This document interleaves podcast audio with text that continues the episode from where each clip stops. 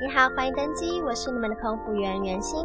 这个 podcast 将会邀请来自世界各个不同航空公司的空服员上来谈谈他们的工作形态以及上班的趣事。偶尔呢，也会邀请不同单位同样钟情航空业的相关人员来分享那些客舱以外，身为空服员我们可以学习的事情。那如果你对空服员有兴趣，或者是想加入成为空服员，希望这个节目能够帮助到你。如果你喜欢我们的内容，请你帮我在你收听的平台留下你的推荐与建议。Now please sit back, relax, and enjoy the podcast. 您好，欢迎登机，我是你们的空服员袁心，欢迎大家来到第三集的节目。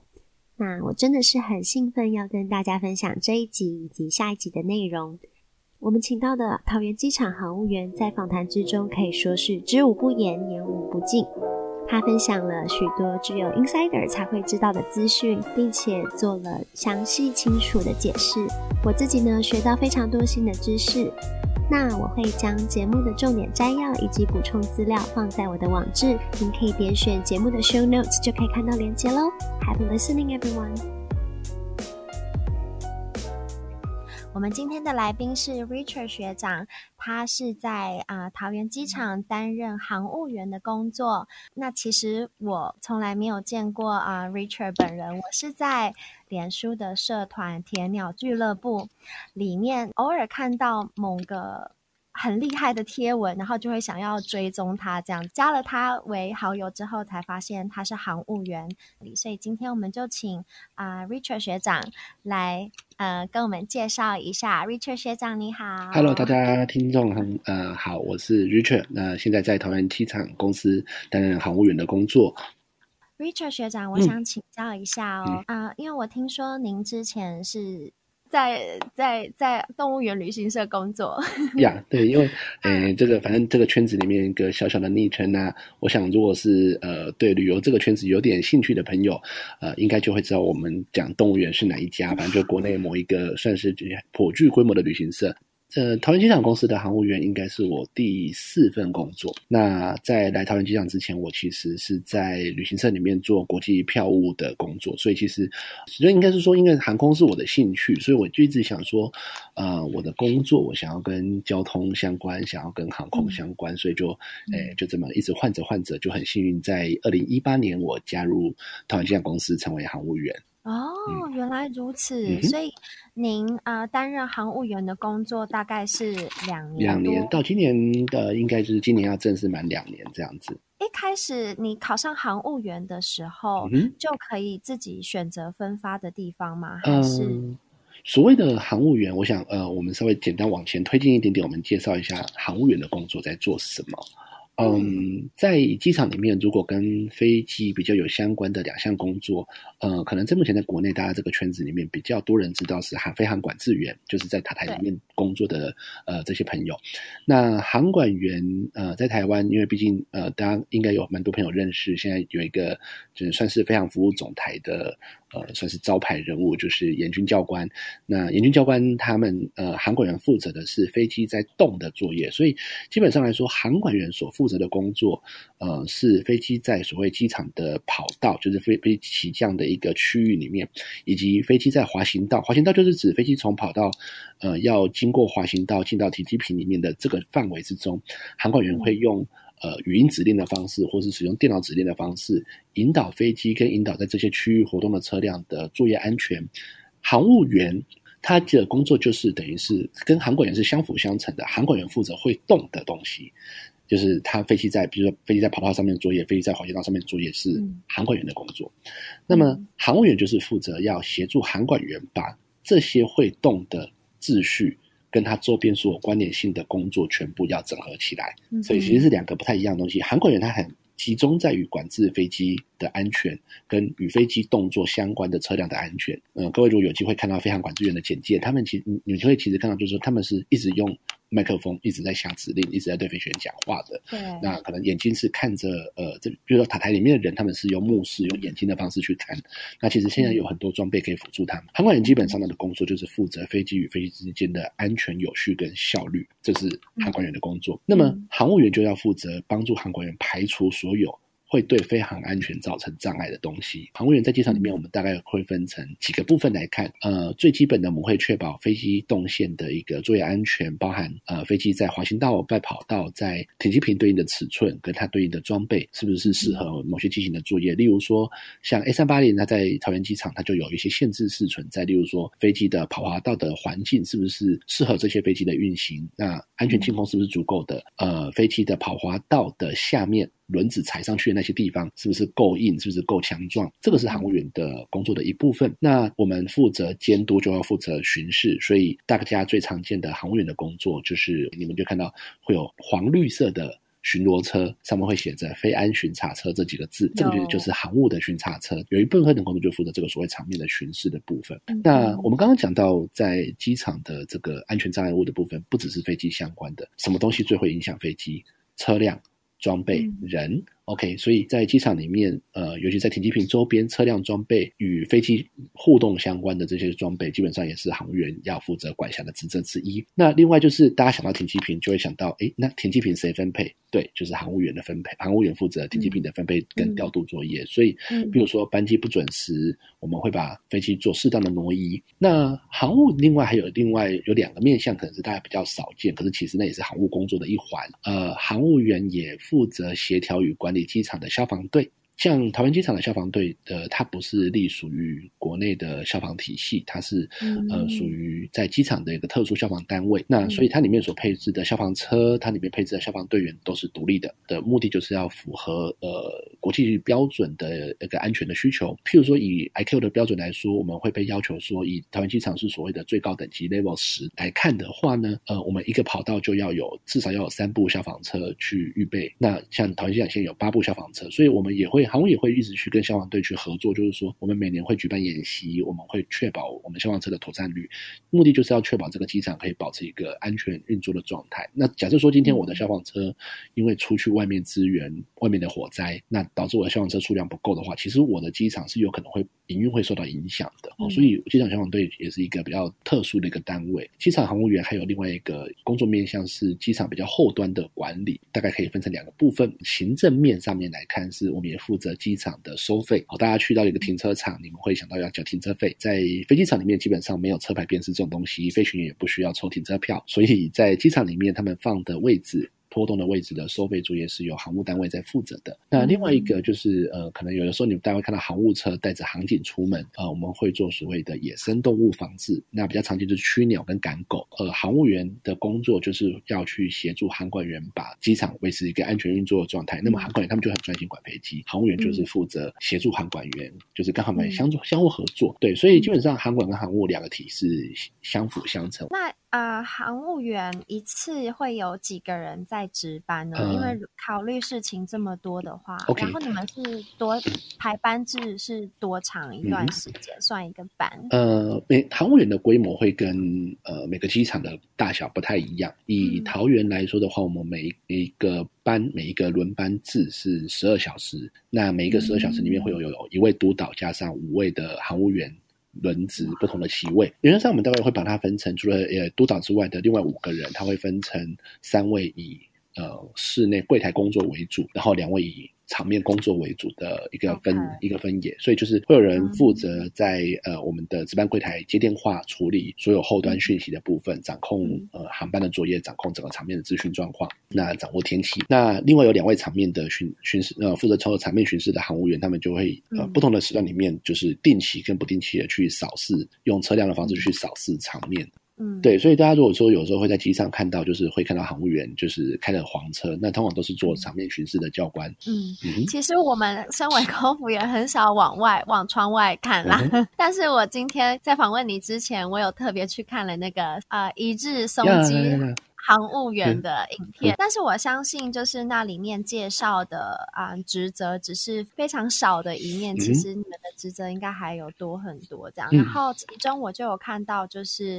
跑滑道的巡视，对，因为松山机场有宵禁嘛，嗯、那我就在想，那桃园机场没有宵禁的话，跑滑道的巡视是什么时机点来做呢？呃，基本上我们呃我们要上到跑道跟滑行道的时候，呃，航管员就是由航管员来下指、哦、下指令，航管员会帮我们视为一架飞机，哦、对，然后会帮我们是飞机，让我们在就间隔的时间跟给予我们安全间隔的范围之中执行巡视作业。哦、像桃园的黄呃那个航务巡视车，大概呃有些对这个领域稍微有点热爱的朋友，就会常常会讲说，哎，你们看到那个黄车就在跑道上面飙车了，哎，其实事情不是这样子的，是因为我们我们巡视一条跑道，以桃园机场来说，我们两条跑道的大概都有接近四公里。我们因为我刚刚提到我们在做飞航巡视的时候，我们其实要跟随着航管员的指令去做。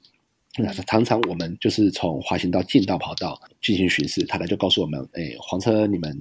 预计只剩三分钟，大家可以想想看，嗯，四公里的时间，我三分钟要 要巡完整条跑道，我们只好油门一踩就是往前冲。但是当然不是乱冲的，而是我其实我们还是要保持一个肯定的速度去扫视，说我场面上有没有，就是尤其是跑道上面有没有什么，就是我们所谓的 FOD，FOD 就是所谓的呃 Foreign Object for Damage。所以这个东西是我们是需要去定期去扫视的，而且 FOD 其实对机场安全的威胁很大。各位应该知道，很早年协和号客机曾经发生过意外，就是因为跑道的 FOD 造成的。就是扫除跑道，尤其是跑道上面滑行道可能状况还 OK，跑道上面的 FOD 是航务很重要的工作之一。以桃园机场来说，其实我们最常出现在跑道上面的 FOD 是鸟。就是，而且是诶、欸、不动的鸟。我为什么才前面才提到说，航务工作里面我们有一块是所谓的我们叫野生动物防治。那其中一个很大的重点就是驱鸟。驱鸟一个很大的目的，其实也是跟跑道的安全有彼此相互关联。我们会去定期的扫视跑道，会定期定期的把呃野生动物赶离到机场某个范围，或者是说我们会让机场的鸟类维持在某一个体型以下。萨利机长的那个案子，它是撞上那种一只鸟可以一两公斤，对，而且是一群的那种加拿大灰雁。对，所以呃，我们的巡视作业其实基本上是航管员带着我们巡，但当然我们也会有自己的巡视的方式跟巡视的工作要点。我们跟航管员之间真的就是相辅相成，就是希望尽量不要影响到旅客航班的起降。那我想请问一下，嗯、那个航务员的正式英文名称是什么？英英语系国家里面比较常见的英文的翻译叫做 Airside Management，、哦、就是就是空测。对对，就 Airside Management 就是叫空测管理，对空测管理员，嗯、那就是叫空测管理单位。那呃，桃园机场跟其他机场不太一样的地方是，嗯、呃，桃机的航务员是由桃机自己招考的，因为我桃园机场公司是我们是国营事业，所以我们是由桃机自己招募，然后呃，我们会统一送到那个民航人员训练所去受训，就是跟民航局的航务员一起一起上课，上完课之后取得资格，国内的期。考民航特考吗、嗯、？No，不用，我们不隶属民航特考里面。那国内其他的是等淘机呢？那他们有开这个缺，然后哦、oh,，OK，所以这是桃机比较不一样的地方。那 Thank you for your information。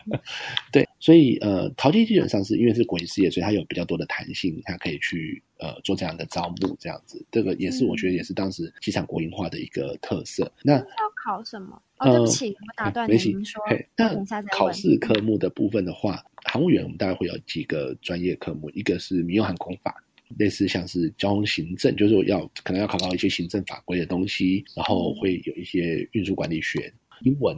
这个是因我们英文像英文像桃园机场公司跟民航特考就不太一样，民航特考的英文是标准考科，它有笔试的部分，有听力的部分，有。有还有二第二阶段有面试的部分，那桃园机场比较把这个转给民间，就是它跟民间公司一样接受你有标准的英语认证，所以譬如说像我、oh. 我我那一批我们英语考进来的时候，它的 minimum requirement 是 TOEIC 要 over 人七百五十分以上，OK 的的这个，所以就是说如果大家有兴趣对这个工作有兴趣，其实应该是说在航空业，如果说大家想要加入航空业，英语这个。科目应该还是一个必备项目，所以，当然，呃，就我认识的，比如说，不管是航管也好，航务也好，甚至说其他空从业人员也好，呃，TOEIC over the eight hundred 在台湾现在基本上是一个共识，就是他虽然有的时候他告诉你可能你只需要六百我，只需要七百，可是我问过我身边，比如说呃 dispatcher 或是呃甚至是 ground staff 他们，我听过很多都是 TOEIC over the 八百。的这个这个，所以我想，如果对于航空这个领域有兴趣的朋友们，其实大家可以先准备你的英文检定考试。英文对，而且这个英文检定考试还有就是有效性的问题嘛，就是大家知道 TOEIC 还是两年一次，对，它有两年一次的这个校题，对，所以这个大家可以努力的去准备。那那个一旦考上淘机的航务员，他的那个任用的，好、嗯。How do I say that？就是任用的那个续用的那个等级是跟其他机场民航务员的等级是一样的吗？呃，应该是说，如果这样讲哈，如果就薪水来看的话，嗯，因为他对今年机场公司的，我们机场公司是国营事业，我们不是公务员。那就是大家会跟劳基法的限制是相同的，嗯、比如说劳基法有限制，一个月我们只能上两百零六个小时的的班，不管你是行政或值班制，就是你只能上这么多，超过你也不能上，超过也不是只有送公司的问题而已，嗯、就是不能上班。薪水薪水部分当然就会比呃民航局的航务员会好一些。好，那当然民航局的航务员是公务员，所以基本上呃他如果说你不想做航务，在民航局里面只要属于局属体系，大概他后续的转型，民航局的行政啊这些，他其实基本上。是有一些后面的路。那你像在在桃园机场，如果是就是国营事业的话，它基本基本上像一般公司，就是其实有很多人是在航务工作里面就做到退休。那一定要有热情。对，那其实、嗯、那就是那当然也会有一些人就是从航务工作转去，比如说转去做我们的企业安全啊，或是转到其他的相关的、嗯、的业务单位去。因为其实你做过航务，对机场来说，你做过航务，大概机场的核心，我们所谓的空侧，空侧指的就是空桥以外的区域，就是航务管的范围。所以家里面的人有时候会问到我说：“哎，那个机场免税店怎样怎样？”我就会嗯两眼问号，因为那个我们所谓的 landside 那一块，我们基本上航务是不管的。嗯、所谓的空侧的部分，只要你很熟，那你大概后年你如果要跨单位跨到，比如说 landside 的部分，你就会有个很好的基础。相反的，比如说，如果你本来你进来公司就是在呃业务单位啊，或是在呃其他比较 landside 这个地单位，你要跨到 airside 这一块比较难，因为相对的，嗯、除了热情之外，其实有一些基本知识其实是不太一样的地方，是一个进入航空业很好的基础，然后也可以有热情，也可以做很久的一个一个工作。真的，因为航务员，我看那个一日松机航务员的介绍，其实也蛮多时间，就是暴露在高温之下，或者是任何严峻的天气，刮风下雨的。他们因为你们要做那个进场巡查嘛，然后还要巡视跑道什么的，所以呃，都还是要在那个机坪上面很长的一段时间，嗯、所以。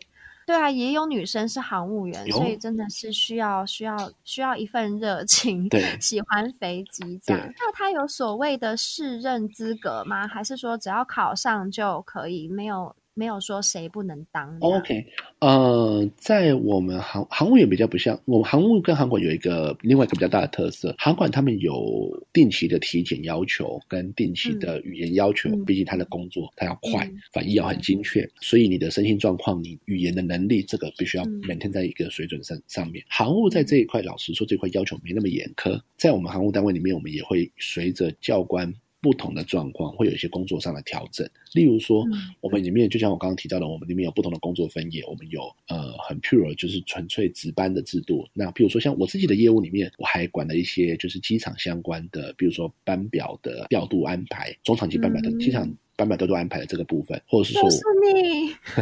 就是说，或者是说，就是有一些像 OK，我了解机场呃未来发展的一些。工作，那可是他有些会跟我现在工作有衔接段，所以有些人会就是稍微跨到行政。所以像我的工作里面，我基本上我是各办，就是呃我行政多一些，然后值班的话就是去 maintain 我基本的值班的的能力。其实我里面有一些分析工作也跟值班相关，确保我的这个决策过程不要脱离席位太远。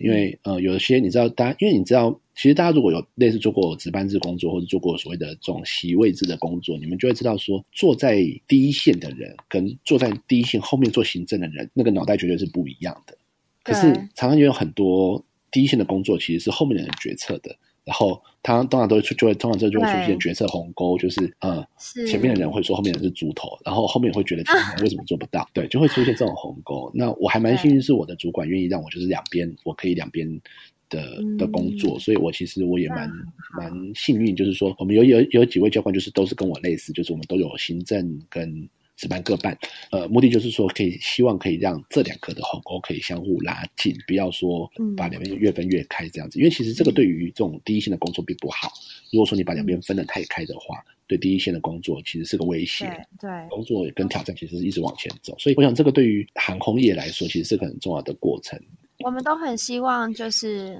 后方的管理阶层可以偶尔听听第一线员工的声音，嗯、因为毕竟是他们比较接触实做的那一块嘛，嗯、所以我觉得你的主管权力下放，然后让你们可以两边都进行沟通，是非常好的一件事情，嗯、因为大家都是为了淘机的好嘛。好的，节目这边我们先休息一下。我最近开始做了 podcast 之后，因为想要跟其他中文的 podcaster 交流，所以发现了一个叫做 Sound On 声浪的中文 podcast 平台。我才发现，原来台湾已经有越来越多人开始注意到 podcast 这一块。我喜欢 Sound On 的一点是，它有很详细的分类，界面也很干净，而且它是台湾团队打造的哦。我很感谢有这个平台，让中文的 podcast 更容易取得收听。下载的方式，您可以在 App Store 以及 Google Play 打 Sound On，S O U N D O N 连在一起，就可以开始收听喽。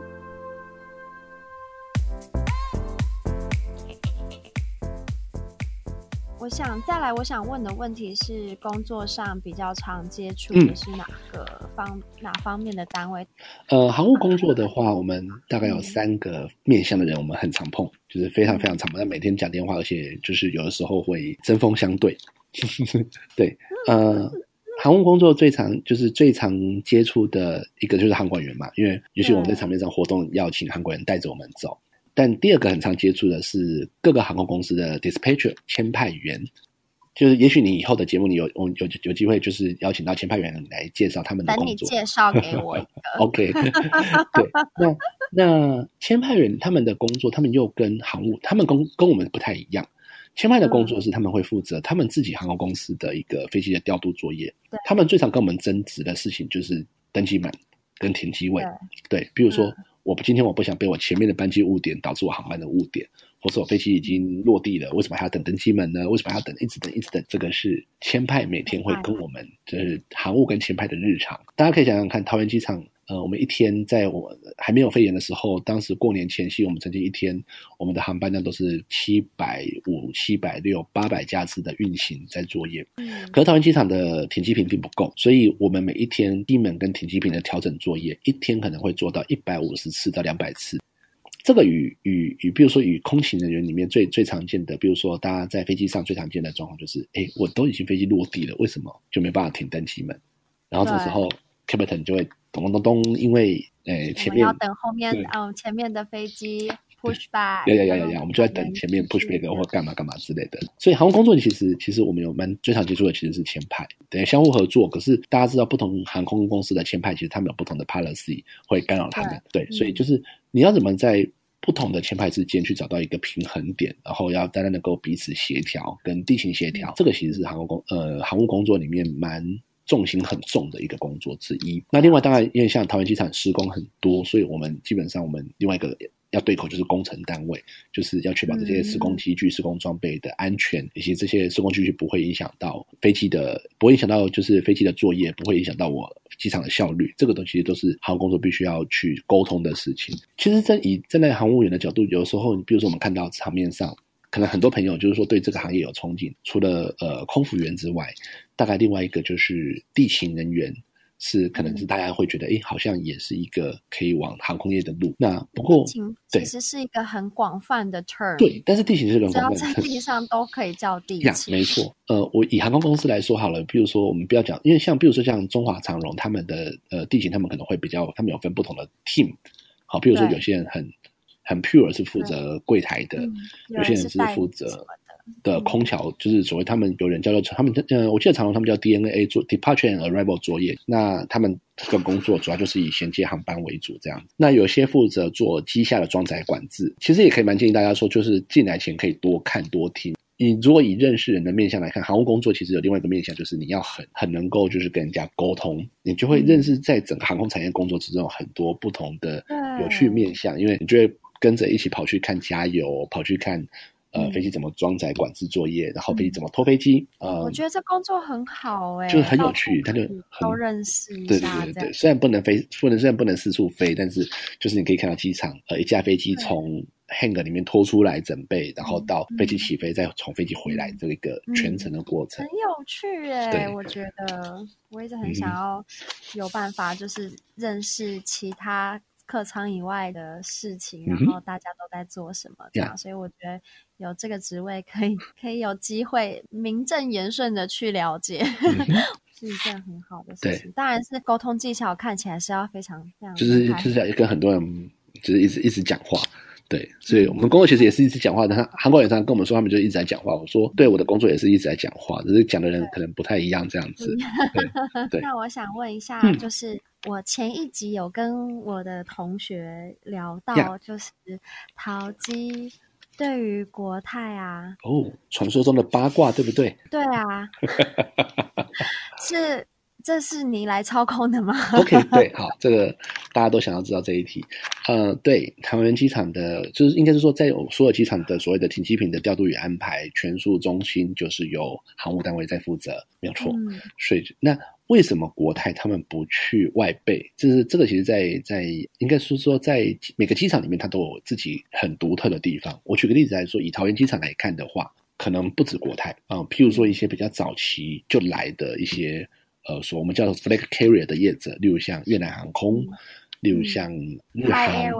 呃，泰像泰，他们也都是、嗯、都会，就你会发现，哎。这些人不会绝对不会去外备的，或者他很难去外备。国泰会去外备的情况，通常都是很特殊的情形。例如说，国泰前年曾经有一次支援我们所谓全球的这种防灾动员的演习，那因为那个演习的作业是必须要在外备做的，所以他就是很勉为其难的说：“好吧，那我因为我要配合演习，我只有只好在外外背装卸这样子。”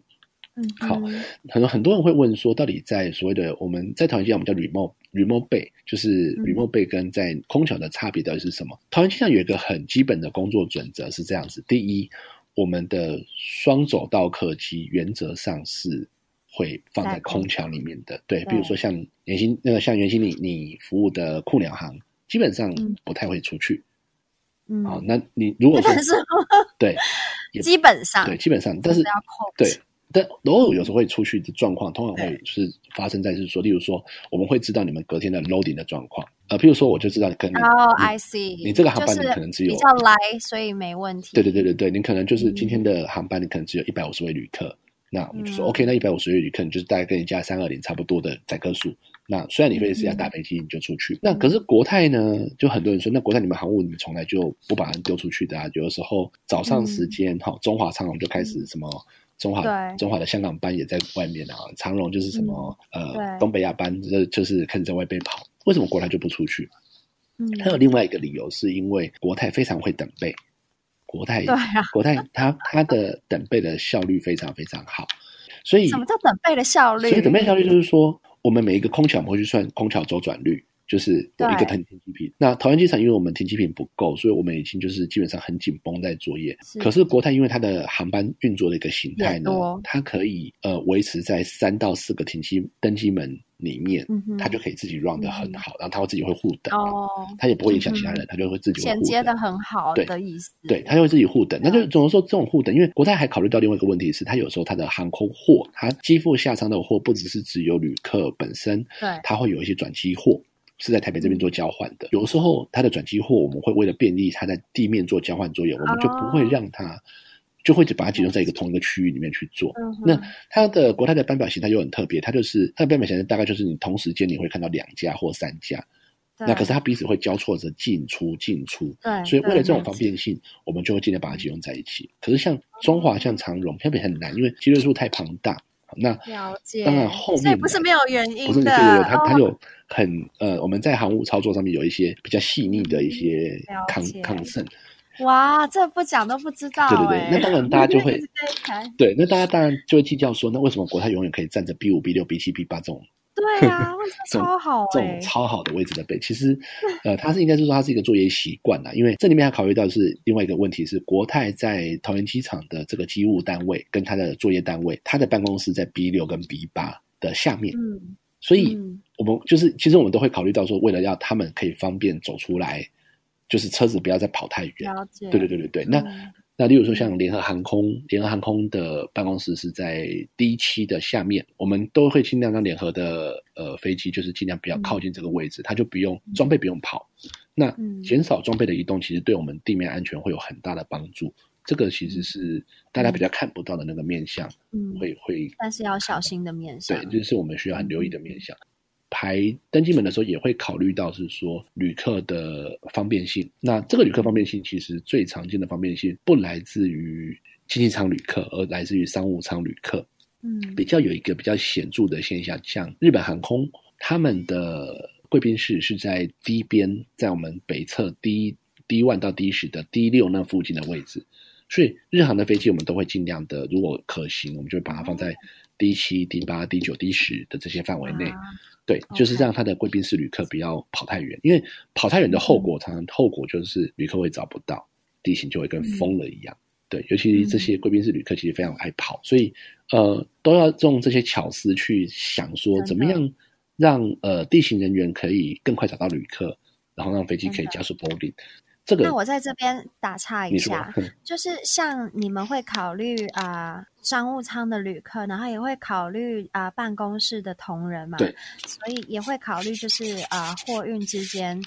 呃就是 transfer 方不方便？那代表是说，除非是定期的航班。啊、uh，schedule，然后 regular，然后 on time，嗯、你们才能这样子做，对不对？对。因为如果是 ad hoc 或者是一般啊、呃，就是 delay 或什么的，你们就没有办法那么称心如意。那我要问的问题是，你们多久会重新审视一次调度？我们的那个、嗯、呃 Bay assignment，就是我们叫停机位的这个指派，嗯，是每二十四小时做一次。哦，就是我们去像到 coming flight，然后这样子看。对，对，所以像今天像现在这个是，就是我们现在录音的时间是呃下午的四点左右。这个时间我们有一个负责做 Bay assignment 的教官，他在负责做明天的排备，他就是现在这个时间他的工作时间。嗯、就是前前一天排这样子。对对，那前一天排，然后排完之后，我们会在两大概呃晚上十一点钟。就是会把整个 Bay assignment 的，就是全部做成一个表，做完之后，整个送进系统里面，包含航管系统，他们也会拿到我们的资料。那做完、嗯、难怪会在 APP 上面显示出来。对，对那那朝他从拿到资料之后，隔天我们才会做所谓的及时性的管理。我刚刚在前面有提到，就是说我们桃园机场每一天可能会做到一百五到两百次的这个调整，指的是我在那一天当下，就是我的 Bay assignment 已经做完了。的当天，我还可能还要因为航班的时间调整，或是飞机换飞机，或是有其他的因素，我们还要做一百次，甚至到两百次的这个 Bay 的这个调动。所以那个席次一次有几个人？两个？一个一个人在做，一个人要一个人做，然后他就做做做做到八点半，就是我们的早班的排班教官会先在早班的时候完成隔天的初稿，然后初稿之后就会跟航空公司去审阅，因为航空公司还要跟自己的相关单位去对对资料。对完之后，我们的八点半之后，我们的夜班教官过来，夜班的排备教官他就会依照航空公司修改的意见再重新调整一次，然后调完之后，我们就会在两三洞洞就把它放出去到系统上面去。